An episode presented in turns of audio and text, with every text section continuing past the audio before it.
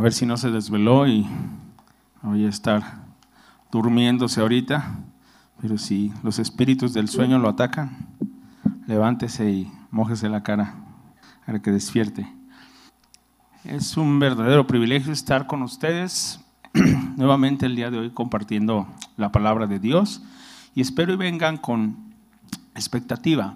Espero no solamente esté usted el día de hoy aquí pues pasando un día más, sino que venga con esa expectativa de qué me hablará el día de hoy Dios a través de su palabra. ¿Qué cosas tendré que cambiar? ¿De qué forma Dios me va a bendecir? Esa es la forma en que debemos de atender cada servicio con expectativa. Y vamos a orar, vamos a hacer una breve oración para ponernos en manos de Dios. Vamos a seguir con el tema del perdón y yo sé que para muchos es algo difícil, sé que nos cuesta trabajo, sé que batallamos con muchas cosas, entonces vamos poniéndonos en manos de Dios, ¿de acuerdo? Padre, te pedimos, Señor, una vez más, que puedas bendecir, Señor, este momento, Dios con tu Espíritu Santo, Señor. Padre, tu palabra que nos confronta y nos ayuda, Señor, a cambiar, no es el problema muchas veces, Señor, sino el problema está en nosotros cuando no queremos atender, Señor, al llamado que tú nos haces. Y Padre, queremos someternos a tu voluntad. Queremos, Señor, no escuchar la opinión de alguien respecto a un tema, queremos saber qué es lo que tú nos indicas en tu palabra, Señor. Por lo cual, Padre, te pedimos que prepares nuestro corazón para tu palabra y que haga el efecto, Señor, por el cual tú nos das esta palabra, Señor. Te lo pedimos en el nombre de Jesús. Amén. Amén. La semana pasada hablamos de un tema, como ya dije, que es sensible y difícil de practicar para muchos. Um, hablamos del perdón y nos enfocamos, la semana pasada, en la situación en que un cristiano es ofendido. ¿sí? Cuando tú, si te llamas cristiano, él es ofendido. Durante esta enseñanza aprendimos que hay una ecuación simple de la vida. Dos personas más una relación es igual a dolor inevitable. ¿sí? No, ya sea matrimonio, ya sea entre hermanos, primos, tíos, padres, hijos, la relación que sea, en el trabajo, en la iglesia inclusive. Dos personas más una relación es igual a un dolor inevitable, a una posible ofensa, a un posible ofender a alguien. ¿De acuerdo? Entonces es inevitable que esto ocurra. Esta ecuación aplica en toda área de la vida. Y cometer una falta en contra de alguien, entonces es inevitable, hermanos. Va a pasar eventualmente. Va a ocurrir, hermanos.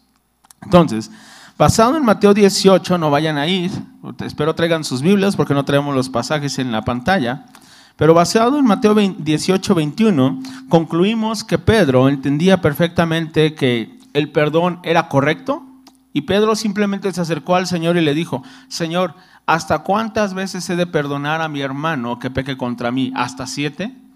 El Señor Jesús le respondió, no te digo siete, sino hasta setenta veces siete. veíamos ahí que la duda de Pedro no era si debía perdonar. El perdón es un hecho bíblico. Es algo que Dios nos manda hacer. Pedro no tenía dudas de ello. La duda de Pedro es cuántas veces tengo que hacerlo. Y aún ahí el Señor Jesús le remarcó y le hizo saber que no había un límite, que debíamos perdonar constantemente. 70 veces 7 al día hablábamos de ello. La respuesta del Señor Jesús, llevó, la respuesta del Señor Jesús llevó a Pedro y a nosotros a concluir que no debemos poner entonces ese límite a, a la hora de perdonar. El Señor Jesús dio inclusive una parábola que vimos la semana pasada para abundar en la explicación acerca del perdón y donde esa conclusión o moraleja de esa parábola pudiera ser algo así como, si Dios ha perdonado todos mis pecados de forma gratuita y amorosa, yo como recipiente de esa misericordia y esa gracia, ese regalo, debería de ir y hacer lo mismo con los demás. Esa fue la conclusión de la semana pasada.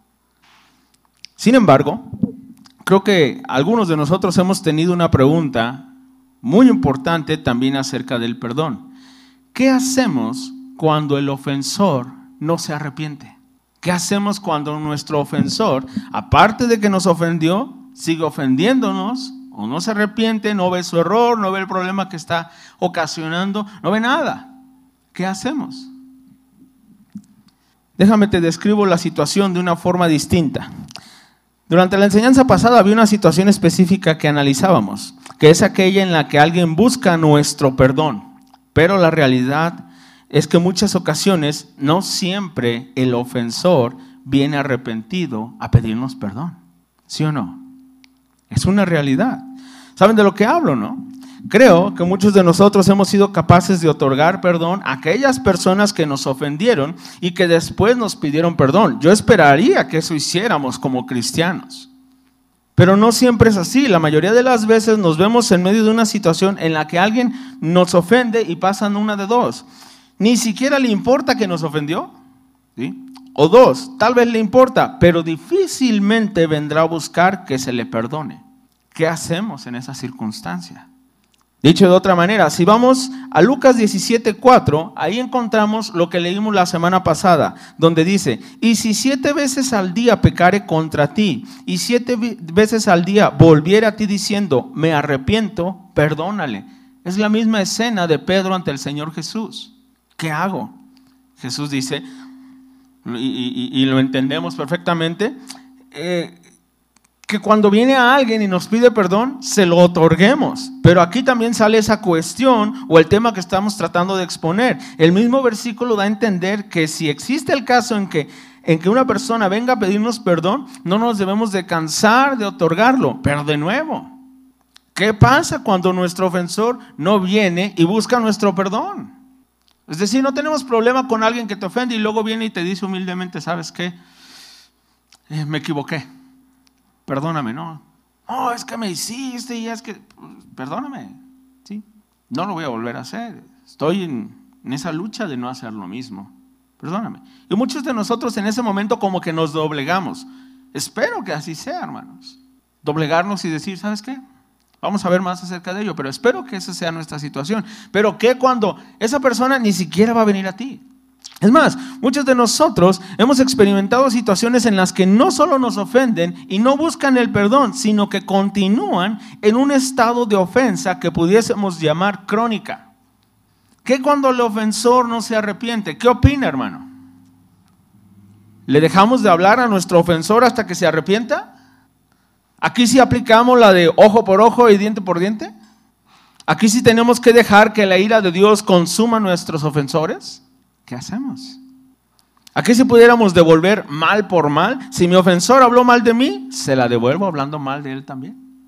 Si mi ofensor me negó un favor, le niego yo también un favor hasta que no entienda que me ofendió. ¿Qué dice la Biblia? Porque eso es lo que nos interesa, ¿no? O sea, no me interesa la opinión que tenga el hermano Iván. ¿Qué estamos haciendo?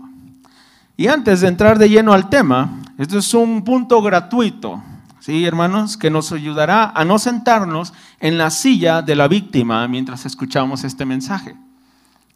Santiago 3.2, te lo leo, o si puedes ir rápido, pero te lo leo, si no, Santiago 3.2 dice, porque todos ofendemos muchas veces. ¿Cómo dice?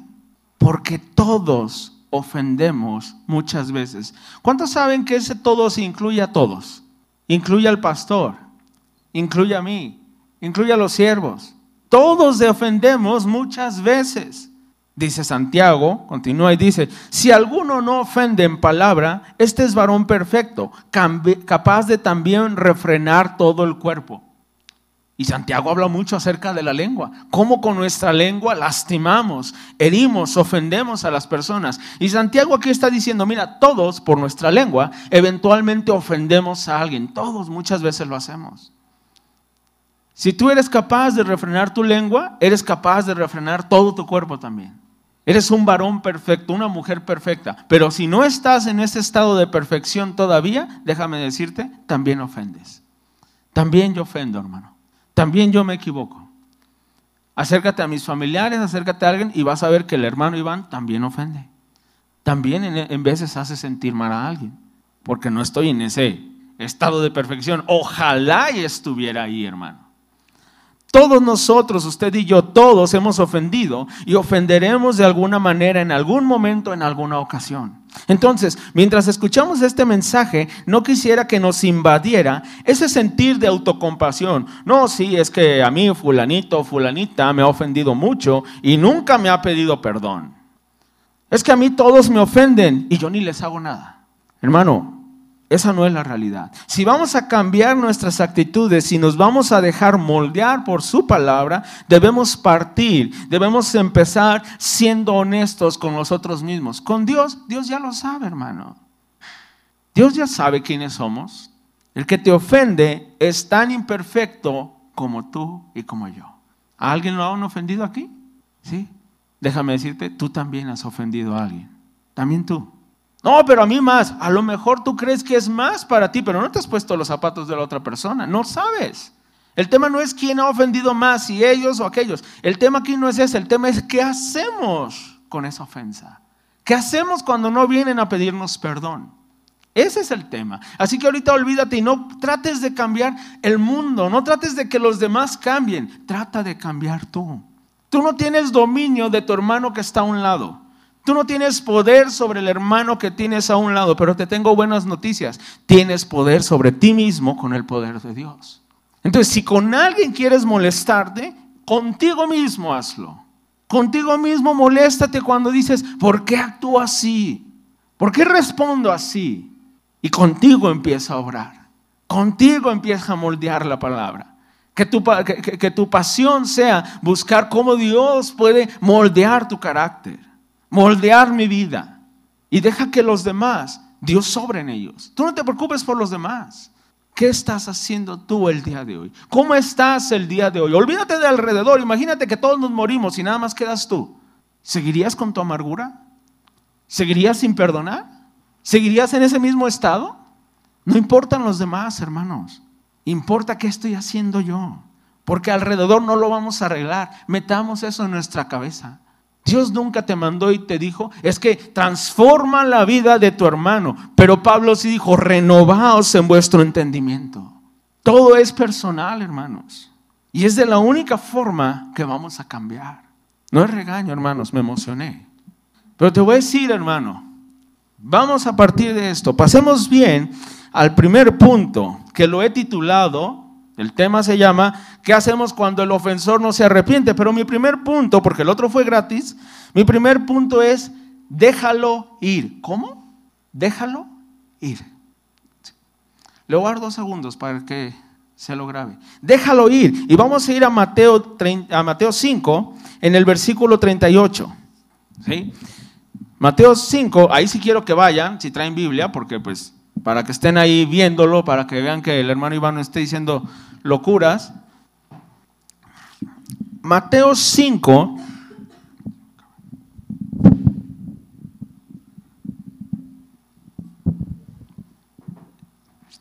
si no tarda en caerse, entonces. Mateo 5 y en el 38, fíjense lo que dice, ya lo conocen. Dice, ¿oísteis que fue dicho ojo por ojo y diente por diente? Pero yo os digo, no resistáis al que es malo. Antes, a cualquiera que te hiera en la mejilla derecha, vuélvele también la otra. Y al que quiera ponerte a pleito y quitarte la túnica, déjale también la capa. Y a cualquiera que te obligue a llevar la carga por una milla, ve con el dos. Al que te pida, dale. Y al que quiera tomar de ti prestado, no se lo rehuses. Si notamos bien, este pasaje describe de una forma muy interesante una situación de injusticia en la que nos podemos encontrar. ¿De qué? De injusticia. Porque ¿cómo nos cala la injusticia? ¿Cómo nos cala cuando nos hacen algo sin merecerlo? Pero no siempre nos cala cuando hacemos algo sin que se lo mereciera el otro. ¿sí? Y es un asunto de injusticia. Ahora, fíjate, nos pudieran faltar al respeto de tal manera que hasta nos pudieran golpear. ¿Hasta qué nos pudieran hacer, hermano? Golpear. Y yo sé que muchos cuando venimos a este pasaje sí decimos, bueno, sí, pero también el Señor Jesús no habla tan literalmente, ¿sí? O sea, habla de que no te vengues, ¿sí? Bueno, yo les dije la semana pasada, afortunadamente, Dios fue muy sabio y sabe qué dejar en su palabra para que esas raíces de duda que quedan, Porque muchas veces por conveniencia, para no actuar conforme a lo que dice la Biblia, tratamos de negarlo. O tratamos de minimizar el significado. Pero fíjate lo que pasó. En Juan 18, 22, te lo voy a leer para que no te muevas de Mateo. En Juan 18, 22 dice lo siguiente. Jesús está ante el sumo sacerdote Anás y dice, cuando Jesús hubo dicho esto, estuvo diciendo unas palabras, dice, uno de los alguaciles que estaba allí le dio una bofetada. ¿Sabes qué es una bofetada? Es un trancazo con mano empuñada. Eso es. Le dio una bofetada diciendo, ¿así respondes al sumo sacerdote? O sea, lo estaba corrigiendo a Jesús. Y de una forma bien amorosa, como muchas veces queremos hacerlo. Con una bofetada lo quiso corregir. Ahora, ¿qué hubieras hecho tú? ¿Qué hubiera hecho yo ahí? ¿Mm? ¿Qué hubiera hecho en ese momento? Dice ahí, en, en el relato dice, Jesús le respondió, si he hablado mal, testifica en qué está el mal. Y si bien, ¿por qué me golpeas? ¿Qué hizo Jesús? Jesús nos está enseñando no a que pongamos en riesgo nuestra vida. Está hablando de una situación en la que una injuria, un insulto, una agresión física inclusive es una oportunidad de manifestar nuestro carácter divino. Obviamente, como les he dicho a los jóvenes, Jesús no está diciendo aquí que si un ladrón llega a tu casa y te roba el celular, le vayas a decir, ah, también mira, llévate este dinero que tengo aquí. Hermano, el sentido común nos ajusta, ¿no? Para entender las situaciones. O si llega uno y te asalta y te dispara en el brazo, no le vas a decir, ay, dispárame también en el otro. No es de eso, hermanos. Es claro lo que está enseñando el Señor Jesús. Hay ocasiones en que puedes simplemente pasar por alto la ofensa. No necesitas despertar y arrancar en ira, aun cuando hay una agresión física, aun cuando hay una agresión física, hermanos. Cuando se calientan los ánimos y alguien se le va uno, no es que tienes que estar dispuesto y decir, no, me pone uno, le pongo dos. O si eres de lo, no, el que pega primero pega doble. Esa no es la actitud, hermanos. no actúes con represalias con venganza, aunque tu ofensor no se arrepienta. Hermano, ¿cuánto crees que le hubiera durado ese alguacil a nuestro Señor? ¿Cuánto crees? Hermano, si un gadareno endemoniado al acercarse al Señor Jesús cae de rodillas y le suplica misericordia, ¿tú crees que el alguacil le iba a durar? ¿Tú crees que el Señor, si se pone en su papel de rey, en su papel de Señor de señores, en su papel de Apocalipsis, ¿tú crees que le va a durar algo?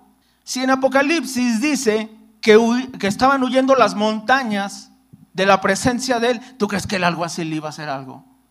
Si el Señor quisiera, ese Señor ni nace. Si el Señor quisiera, desde antes se le seca la mano, hermano. Pero no lo hizo. ¿Cómo puso el Señor la otra mejilla? No devolviendo mal con mal, no cobrando ojo por ojo, ni diente por diente, ni bofetada por bofetada. ¿Qué hizo el Señor? le dijo, si crees que estoy mal, dímelo, dime en qué hice mal. Y si no, ¿por qué me estás pegando? ¿Sí? Todavía le dio el privilegio de que tuviera razón ese alguacil. Le dijo, tal vez hice algo malo, dime, ¿en qué fue la falta? Y si no lo hice, ¿por qué me golpeaste? Y lee después la historia, nunca dice que el Señor Jesús se la aventó encima. El otro caso, ¿Cuántos han tenido problemas con posesiones? ¿Cuántos nos hemos sentido ofendidos porque alguien nos quitó algo de forma injusta? ¿Qué dice Jesús? Si te hacen pleito por la túnica, dale la capa también. Son prendas que eran indispensables en el tiempo del Señor Jesús. No era que le habían quitado un anillo, un accesorio. No, una prenda indispensable. La túnica y la capa. Dice, ¿te hicieron pleito por la túnica? Dale la capa también. Dásela. Déjalo ir.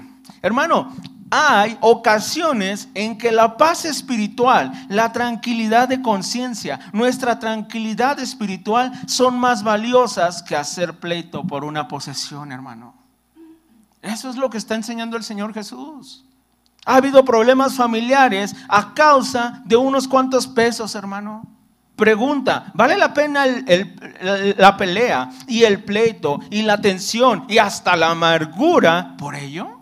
¿Por una posesión? Déjalo ir, hermano. Déjalo ir. ¿Por qué lo guardas? Déjalo ir. Suéltalo. Olvídalo y olvídalo de verdad. Perdónalo en tu corazón. Si te diste cuenta, después de la bofetada de nuestro Señor Jesús, igual Él fue a morir en la cruz y jamás dijo ahí arriba, bueno, perdona a todos, Padre, menos al que me dio la bofetada, ¿eh? A ese hasta que se arrepienta. O a ese le vamos a dar un, escarmiento ahí en el infierno. ¿Qué hizo el Señor Jesús? Lo dejó ir. No lo ves amargado en la cruz diciendo, no, y aparte me dio una bofetada este fulano.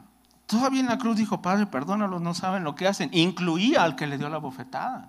Lo incluía a él. No lo traía en su corazón. Déjalo ir, hermano.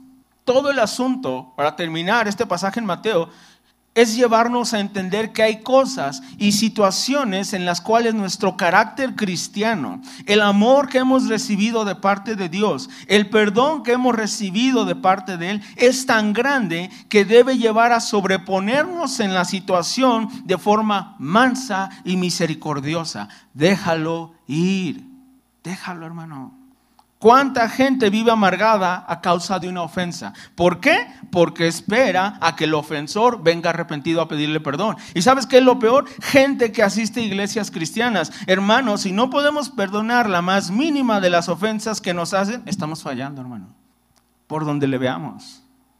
Podremos hacer muy bonita la alabanza, podemos hacer muy bonito el servicio a Dios, podemos vernos muy bonitos el domingo asistiendo a la iglesia, pero si estamos fallando en perdonar a los demás, estamos fallando. No sé cuántos de ustedes sabían que cristiano significa un Cristo pequeño. Pues si no estamos haciendo lo que Cristo, pues cambiémonos de nombre, hermanos. Hay varios, ya he dicho con los chavos, les digo, pues hay que decirnos cristianoides o cristinos, hay que decirnos o algo, pero que no nos identifiquen con Cristo entonces. Y lo digo poniéndome en primer lugar, ¿eh? porque yo me conozco a mí, a usted no lo conozco bien, hermano. Pero en verdad, cada que hay una oportunidad de perdonar a alguien, debería de ser un privilegio y decir, aquí es donde se muestra, aquí. No en la iglesia cuando estamos todos tranquilos con el hermano, aquí cuando me ofenden. Aquí es donde debo de manifestar el carácter de Cristo. Mira cómo lo expresó Pablo, ve a primera de Corintios 6 y fíjate lo que dice ahí. Me voy rápido porque siempre se me acaba el tiempo. Se lo leo, dice 1 Corintios 6, verso 1. Escúchalo. ¿Osa alguno de nosotros, cuando tiene algo contra otro, ir a juicio delante de los injustos y no delante de los santos? ¿O no sabéis que los santos han de juzgar al mundo? Y si el mundo ha de ser juzgado por vosotros, ¿sois indignos de juzgar cosas muy pequeñas? ¿O no sabéis que hemos de juzgar a los ángeles? ¿Cuánto más las cosas de esta vida? Si pues tenéis juicio sobre cosas de esta vida, ponéis para juzgar a los que son de menor estima en la iglesia, para avergonzaros, lo digo. Pues que no, pues que no hay entre vosotros sabio, ni aun uno, que pueda juzgar entre sus hermanos, sino que el hermano con el hermano, con el hermano pleitea en juicio, y esto ante los incrédulos. Así que por cierto, ya es una falta en vosotros que tengáis pleitos entre vosotros mismos. ¿Por qué no sufrís más bien el agravio? ¿Por qué no sufrís más bien el ser defraudados? Pero vosotros cometéis el agravio y defraudáis, y esto a los hermanos. El juego de palabras tal vez nos confunde, hermanos.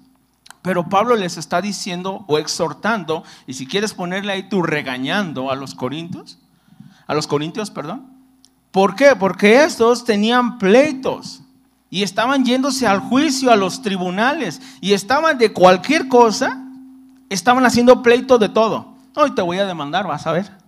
Uy, pero mi abogado vas a ver, se las va a arreglar contigo. Y estaban haciendo pleito de todo. Y Pablo les está diciendo, ¿por qué están haciendo pleitos y ante inclusive los incrédulos? ¿Has tenido escenitas inclusive cuando hay gente que ni conoce a Dios? ¿Te han visto que actúas de una forma mal inclusive ante gente que ni conoce a Dios? ¿Te imaginas el testimonio que damos en esas escenas? Eso es lo que está diciendo Pablo. Y dice, ¿que no hay alguien en la iglesia que pueda ayudarles con el problema?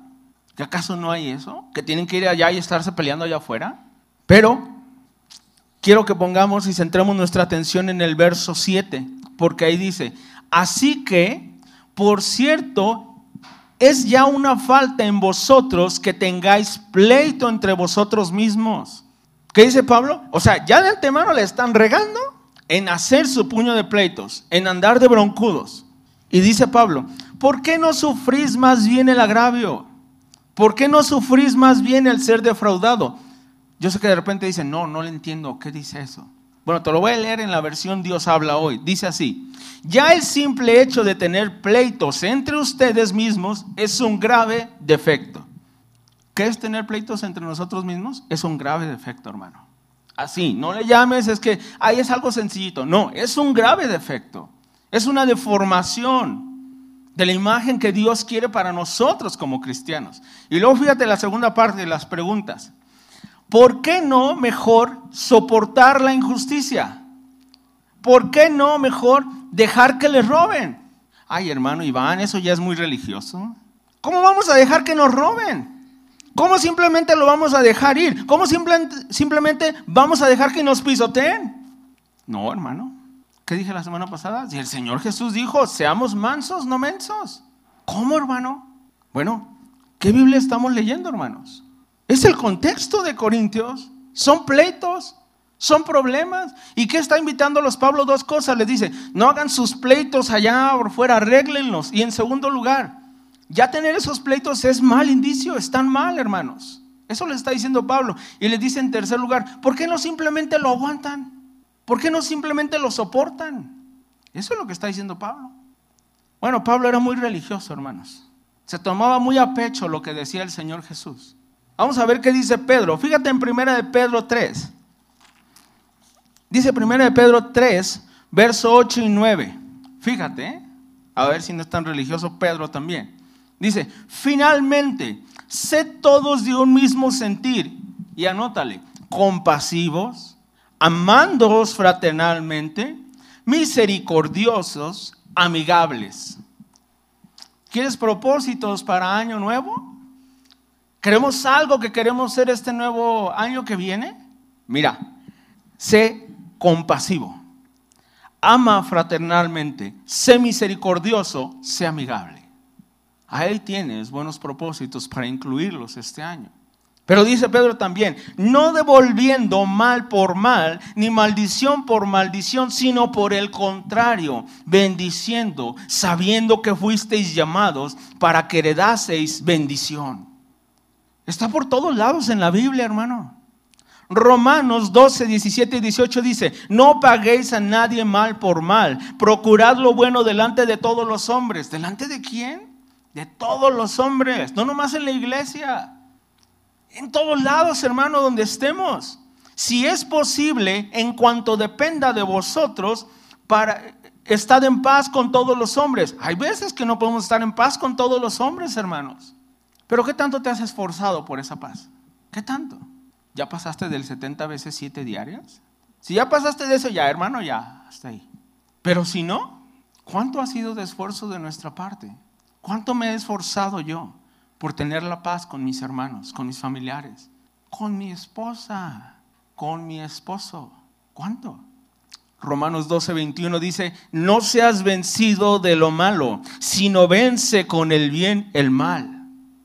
Hermanos, creo que necesitamos valorar nuevamente nuestra profesión de fe.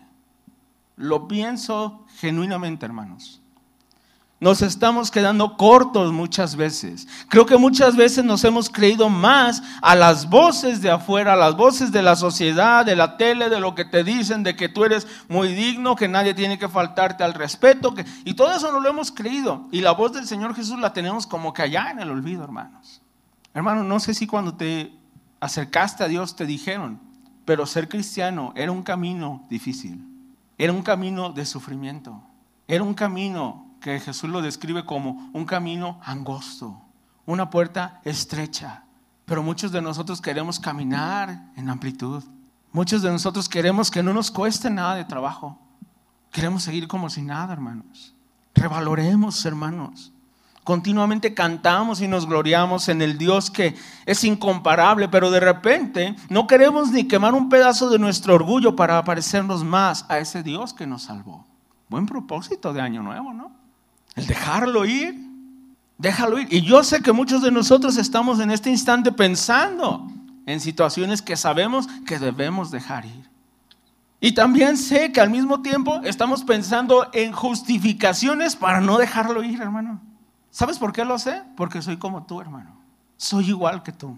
me duele lo mismo, tengo las mismas pasiones. Pedro las tenía, por eso le dijo, Señor, ¿hasta cuántas veces he de perdonar a mi hermano?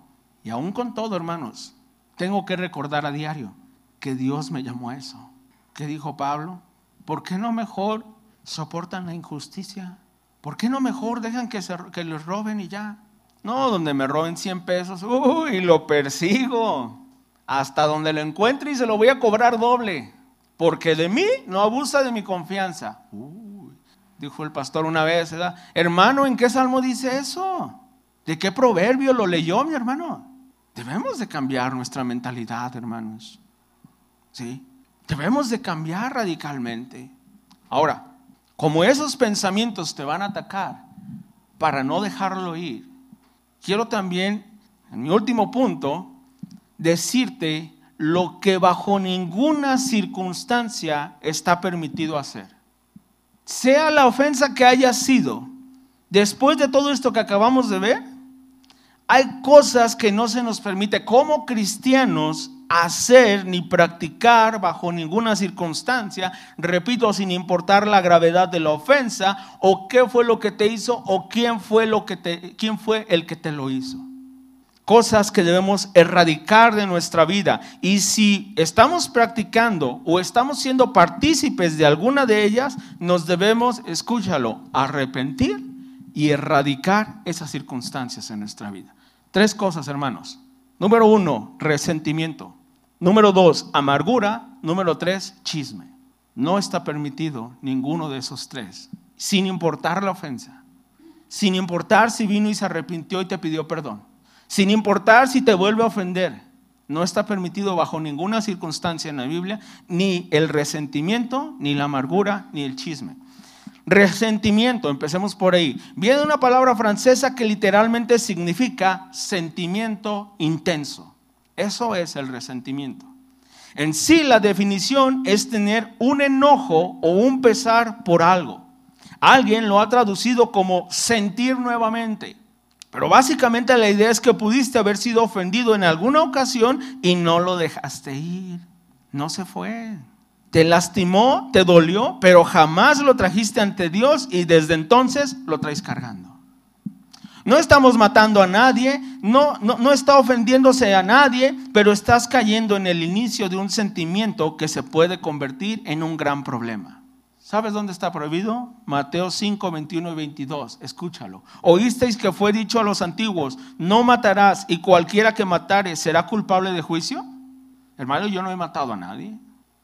Dice aquí Jesús, pero yo os digo que cualquiera que se enoje contra su hermano será culpable de juicio. Y cualquiera que diga necio a su hermano será culpable ante el concilio. Y cualquiera que le diga fato quedará expuesto al infierno de fuego. Hermano, sentir enojo o pesar en el corazón contra alguien, velo por donde quieras, hermano. Se llama pecado. Y es el inicio, es la raíz del no matarás que tenemos prohibido en la Biblia. De ahí viene, hermanos. Entonces, por donde le veas, hermano, no es así como que, ah, no pasa nada, o sea, no, no, no, no le voy a hacer nada, pero este, tengo cierto resentimiento. Muchas veces lo negamos, que estamos resentidos. No está permitido estarlo. No está permitido quedarnos con un sentir fuerte de enojo o ira con nadie. Oh, hermano, es que a mí mi papá, me fue, mi papá fue muy duro conmigo. Perdónalo y no guardes resentimiento. No, o sea, no le guardo resentimiento, pero es que me dolió. Por eso te duele porque sigues reviviendo esa situación y no lo has dejado atrás. La herida sigue abierta y estás esperando a que tu papá venga a pedirte perdón y nadie te garantiza que eso pase. Mientras tanto, solo te estás exponiendo al resentimiento y estás dando lugar al diablo en tu corazón. Perdónalo, hermano. Déjalo ir. Hazlo. Ay, no, hermano, yo eso no lo tengo para con nadie. Yo a nadie le guardo resentimiento. ¿Seguro, hermano? ¿Seguro? ¿Seguro que no hay alguien que tan solo al pensar en él te trae dolor de estómago? Arrepientas, hermano, y perdone a su ofensor. Arrepientas, hermano, porque guardar ese sentimiento de enojo y de ira en su corazón es malo, es un sentimiento carnal, es un sentimiento natural de nuestro cuerpo, pero va en contra de la voluntad y los designios de Dios. No va con el carácter de un cristiano, hermano. No sé si lo sabía, hermano, pero si no lo sabía, ya lo sabe el día de hoy. No lo minimice, se llama pecado, hermano. Póngale el nombre correcto. Es pecado, hermanos. Vamos con la prima del resentimiento. Se llama amargura. Vamos a Efesios 4:31.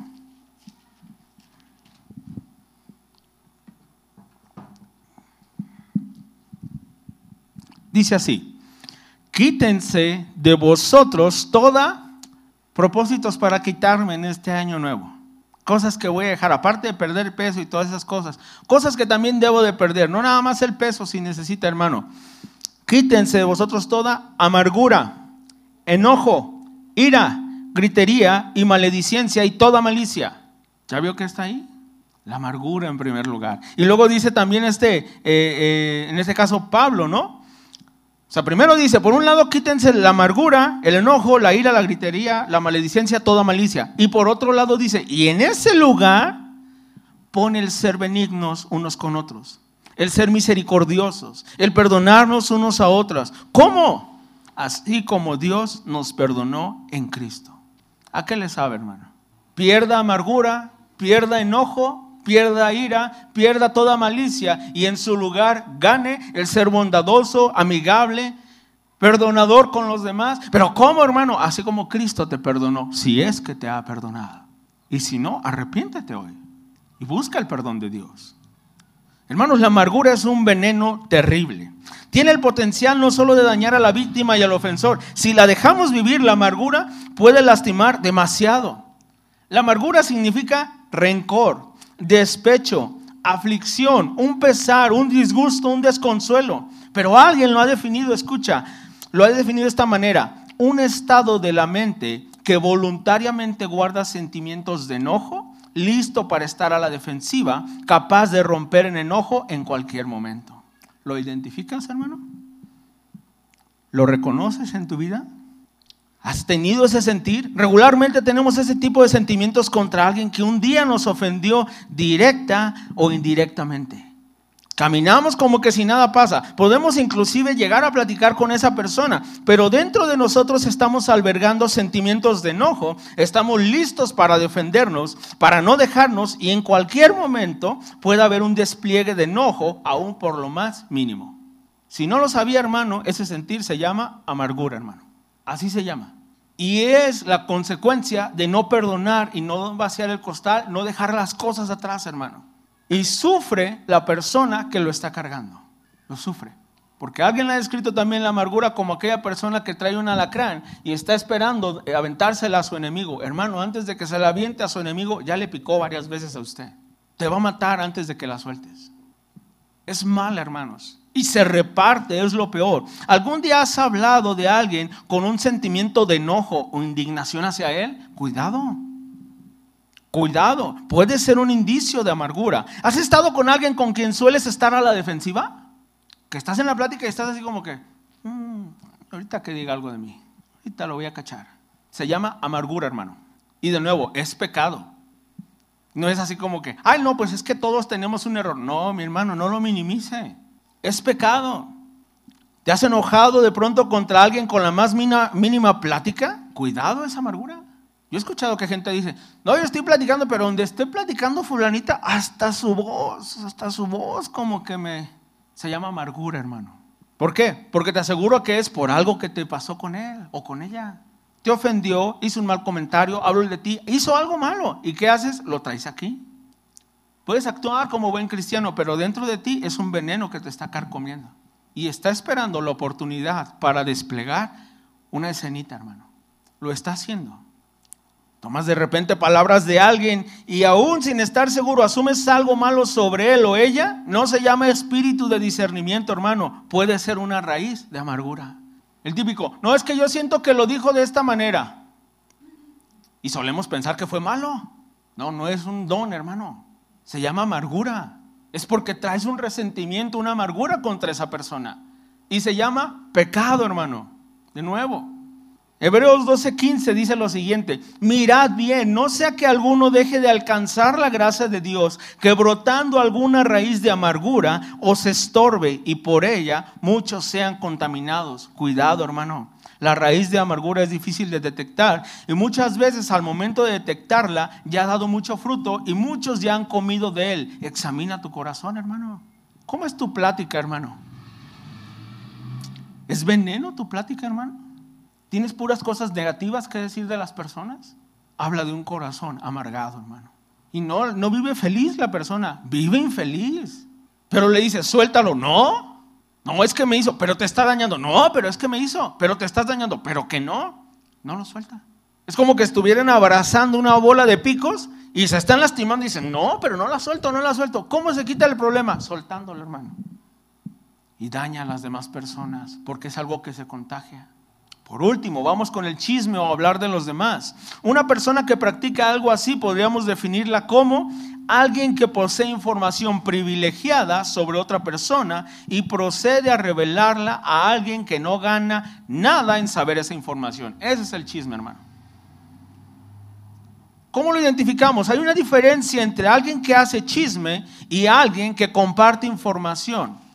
Se puede identificar en dos sentidos o dos factores. Número uno, el propósito. Los que hablan mal de los demás o hacen chisme tienen la meta o el propósito de levantarse a ellos mismos al hacer a otros parecer malos y exaltarte, exaltarse como una fuente de conocimiento, como que tú tienes todo el conocimiento, como que tú ves todo. Hmm. No es que mira, yo vi a fulanita que ahí anda de volada con otra. No, es que es bien resbalosa, ya sé. Y te estás exaltando a ti mismo. Eso hace. ¿Hablar más de los demás o hacer chisme? Número dos, el tipo de información que comparte. Alguien que practica esto suele hablar de las fallas y errores de otros o revelar detalles potencialmente penosos o vergonzosos de las vidas de otros sin su conocimiento ni aprobación. Aun cuando no se intente causar daño, sigue siendo chisme, hermano.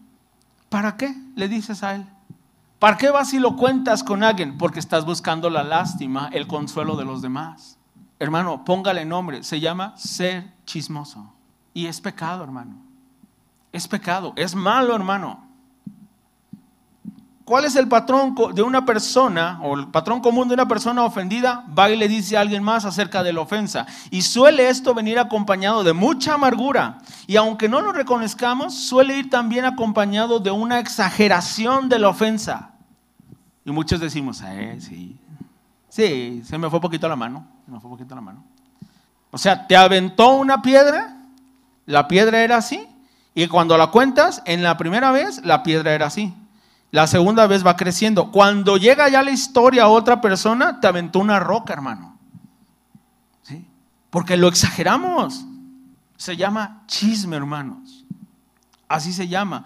Aunque no lo reconozcamos, ¿sabes que eso está a la par de otros pecados que en veces consideramos más escandalosos? Mira, en Romanos 1.28, te lo voy a leer porque se me va a acabar el tiempo, Romanos 1.28 dice lo siguiente, y como ellos, está hablando de todo el pueblo que estaba todo perdido en los tiempos de Pablo, dice, como ellos no aprobaron tener en cuenta a Dios, Dios los entregó a una mente reprobada. Desde aquí, fíjate de qué estamos hablando, de una mente reprobada, hermanos. Es una condición mala. Y dice lo siguiente, para hacer cosas que no convienen, estando atestados de toda, y anótale, injusticia, fornicación, perversidad, avaricia, maldad, llenos de envidia, homicidios, contiendas, engaños y malignidades. Y decimos, bueno, pues yo no he matado. Homicida, pues tampoco. O sea, no ando de envidioso, no ando haciendo contiendas ni nada.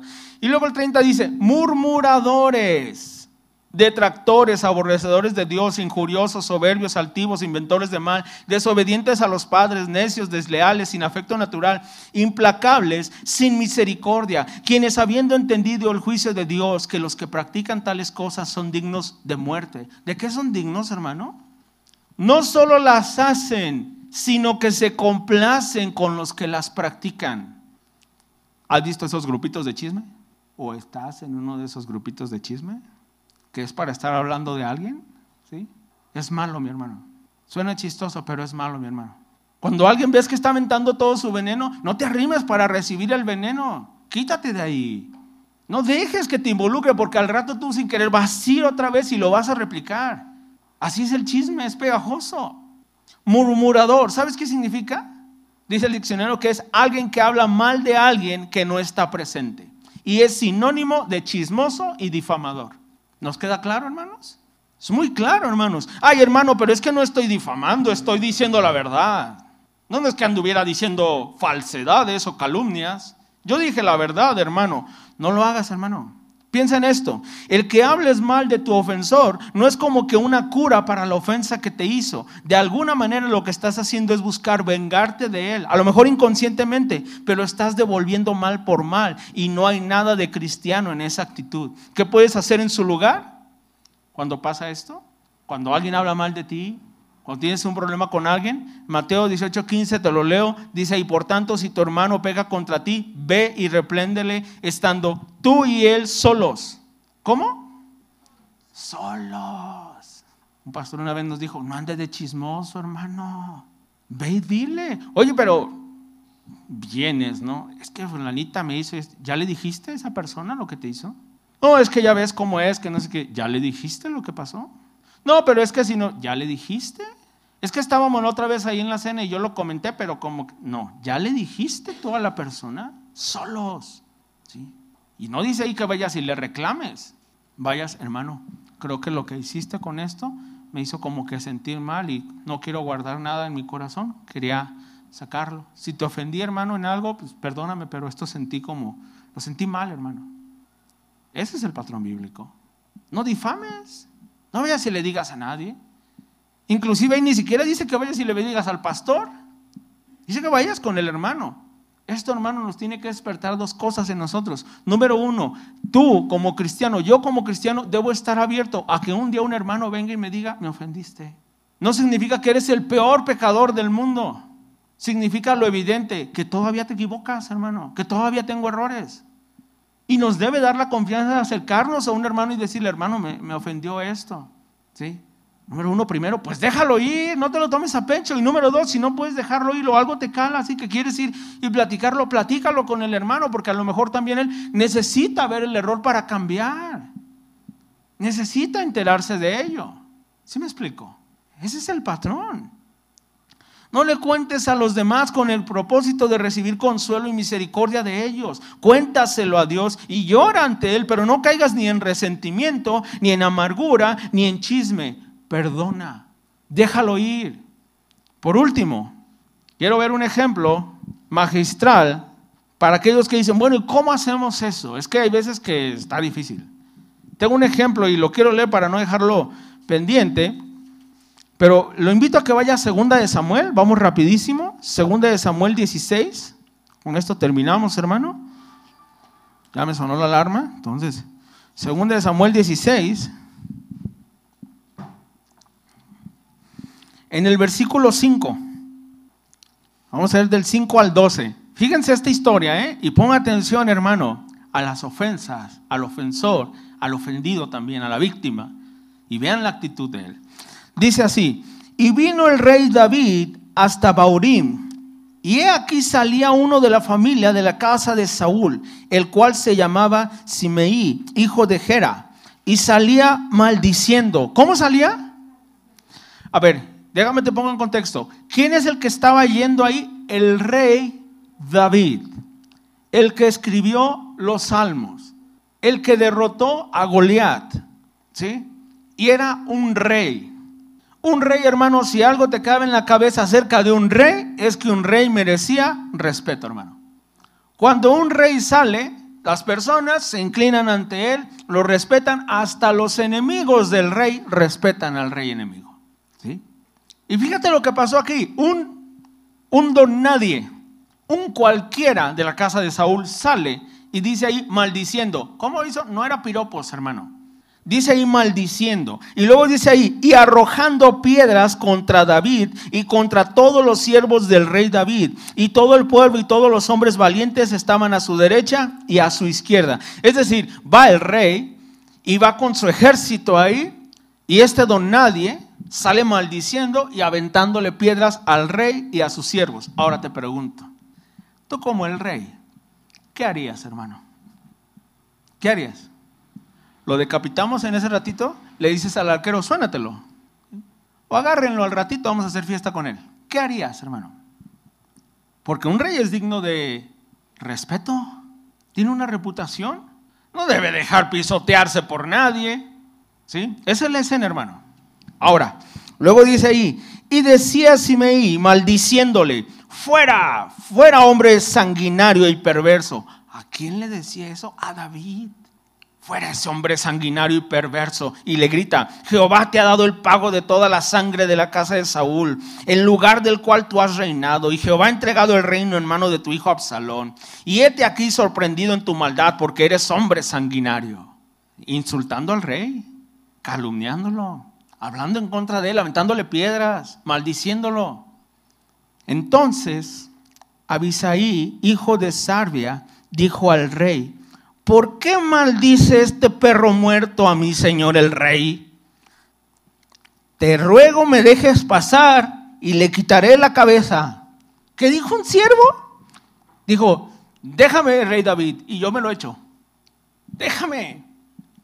Este estaba enojado. Estaba herido porque su rey estaba siendo ofendido. Y este se lanza y dice, yo lo mato. Es un perro muerto este. Yo lo mato, rey. Pero fíjate, David. Y el rey respondió, ¿qué tengo yo con vosotros, hijos de Sarbia? Si él así maldice, es porque Jehová le ha dicho que maldiga. ¿Quién pues le dirá, ¿por qué lo haces así? ¿Sabes qué le dijo? Cálmate, cálmate. ¿Sí? No lo dejó. Dijo, cálmate, cálmate, Abisaí. Y luego dice en el 11, y dijo David a Abisaí a todos sus siervos, he aquí mi hijo que ha salido de mis entrañas, acecha mi, acecha mi vida. ¿Cuánto más ahora un hijo de Benjamín? Dejadle que maldiga, pues Jehová se lo ha dicho. Quizá mirará Jehová mi aflicción y me dará bien por sus maldiciones de hoy. Un rey, el que es conforme al corazón de Dios, con todo el poder de ir y matar a la persona, aún no escuchó a uno de los suyos que dijo, ese se indignó, le dijo, este perro muerto, yo lo mato, rey. Déjame y yo lo mato. Y ni aún así dejó David que saliera su ira. Déjalo, déjalo. ¿Y se sentía mal David? Sí, dice, ¿quién sabe si Dios cambie mi aflicción en bendición el día de hoy? Hermano, quiero decirte algo. Hay veces que también alrededor te asusan te llevan a que odies a alguien, a que saques esa amargura, ese resentimiento. Te digo algo, déjalo ir nuevamente, hermano. No hagas caso. Todos afuera te dicen, sí, no, échatele encima. Y no, y es que ya lo hizo y llaman varias veces y ni perdón te pide. Pero ¿qué nos está enseñando aquí Samuel con el caso del rey David? Alguien humilde, alguien con un carácter divino, alguien con la capacidad y el derecho. ¿Tú crees que si lo mata ese hombre, tú crees que alguien dice algo? Pues es el rey, oye, lo insultaste. Es más, ni lo maten, tortúrenlo por cómo anda haciendo sus escenitas aquí. David no se deja influenciar ni persuadir por uno de los suyos. Y al contrario dice, cálmate, tú déjalo, tú déjalo. ¿Qué tal que Dios le dijo que lo haga? Déjalo, déjalo. Parece como que inclusive como que lo trata de justificar. Pero ¿sabes qué estaba haciendo? Estaba haciendo toda la ofensa, la estaba haciendo a un lado. Como que venía la ofensa directo a él y se estaba haciendo a un lado y le decía a sus hombres, quítense, dejen que pase la ofensa. No lo agarre nadie. Muchas veces, hermano, la ofensa va de aquel lado y vas y te pones allá. Ni era para ti, pero ahí vas y es que me lo dijo por mí. ¿Por ti qué dijeron? Por mí, porque esto así. Hermano, si la Biblia dice que te quites de la ofensa, ¿por qué vas y te pones? ¿Qué hacer cuando el ofensor no se arrepiente? Hermano, déjalo ir, déjalo ir. Y bajo ninguna circunstancia, sin importar lo que pasó, tenemos permitido tener rencor, ni amargura, ni andar haciendo chisme con ello. No es un carácter divino, no es un carácter de un cristiano, hermanos. Pongámonos de pie, hermanos. Y bueno, el pastor decía que empezáramos este año bien y siempre tenemos ese deseo al inicio del año. Yo te digo, hermano, no hay mejor bien para un nuevo inicio que dejar atrás lo que debes dejar atrás, hermano. Es pesada la vida, hermanos. Hay muchos problemas. Y si tú sigues cargando los del 2000 hasta el día de hoy, está caramba esta vida, hermano. Déjalo ya, déjalo ir. ¿sí? Si se arrepiente o no la persona que te ofendió, déjala. No es tu asunto. Te estás destruyendo a ti mismo. Y si ya te pidió perdón, tantito más, hermano, perdónalo, suéltalo.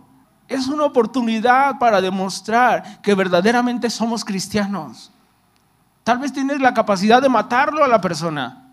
Y tal vez lo que te ha impedido matarlo es que no se ha dado la situación. Pero si no lo sueltas, va a llegar ese día, hermano. Va a llegar. Y te vas a arrepentir después, hermano. Oremos a Dios, hermanos y soltemos todo. Padre, en el nombre de Jesús, venimos ante ti, Señor, nuevamente, buscando, Dios, tu rostro. Buscando, Señor, primeramente hacer cuentas contigo. Padre, sabemos que tu Hijo Jesús dijo que aquel que no perdonare a sus hermanos, a su prójimo, tampoco le serían perdonadas sus ofensas ante el trono. Padre, queremos hacer a un lado, Señor, las ofensas.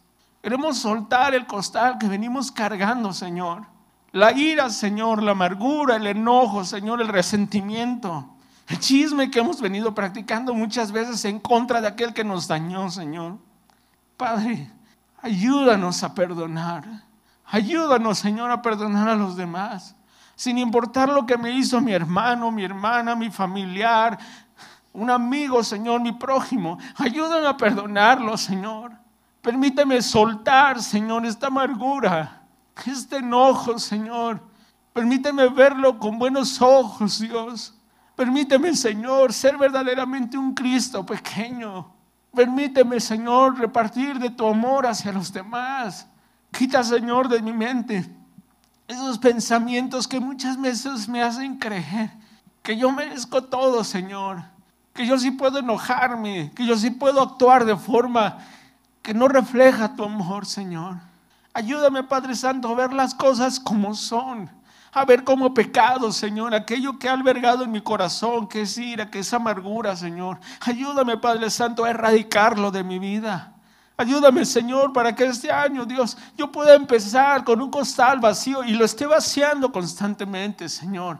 Permíteme, Padre Santo, descansar ante ti que ante ti se venga y te diga lo que siento, Señor, pero que no esté repartiendo esa amargura con los demás, Padre. Que así como canto, Señor, que tu misericordia es nueva cada mañana, que así yo quiera ser, Señor. Que yo también quiera levantarme con misericordia nueva para los demás, Señor, aún para el peor de mis ofensores, Señor. Y que si vamos a seguir siendo una iglesia sana, va a ser a través del perdón, Señor hacer a través del pasar por alto la ofensa, a través del dejar ir las circunstancias, Señor. Ayúdanos, Padre, para soltar toda raíz de amargura, para cortarlo, Señor. Ayúdanos para erradicar el chisme, Señor, para erradicar el resentimiento y para poner en práctica tu benignidad, Señor, el perdón hacia los demás y el buscar la paz unos con otros, Señor. En el nombre de Jesús, Padre. Amén.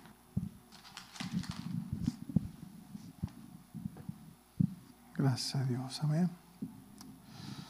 Es muy importante siempre estar atentos a perdonar inmediatamente después de que nos ofenden o nos hacen algo, ¿verdad? Recuerda que no somos exentos de que nos ofendan, no somos exentos de que nos hagan algo, al contrario, somos los primeros a veces, ¿verdad? Pero pues si al Señor Jesús le ofendieron, le bofetearon, le maldijeron, ¿Se me explicó? Y así lo podemos ver, así como vemos en David, Moisés, a todos, ¿no? Y, y, aún Pedro mismo que era tan explosivo y, y como vemos también en él, ¿verdad? El mensaje, decida siempre perdonar, siempre, siempre. Amén. Ahora sí que ese es el reto en este año. Amén. Gracias a Dios. Levante sus manos, somos despedidos, hermanos. Hermanos, que el Señor les guarde, que el Señor les bendiga, que el Señor haga resplandecer su rostro sobre ustedes, les llene de paz, que el Señor guarde su entrar y su salir en el nombre de Jesús. Amén. Somos despedidos, bendecidos.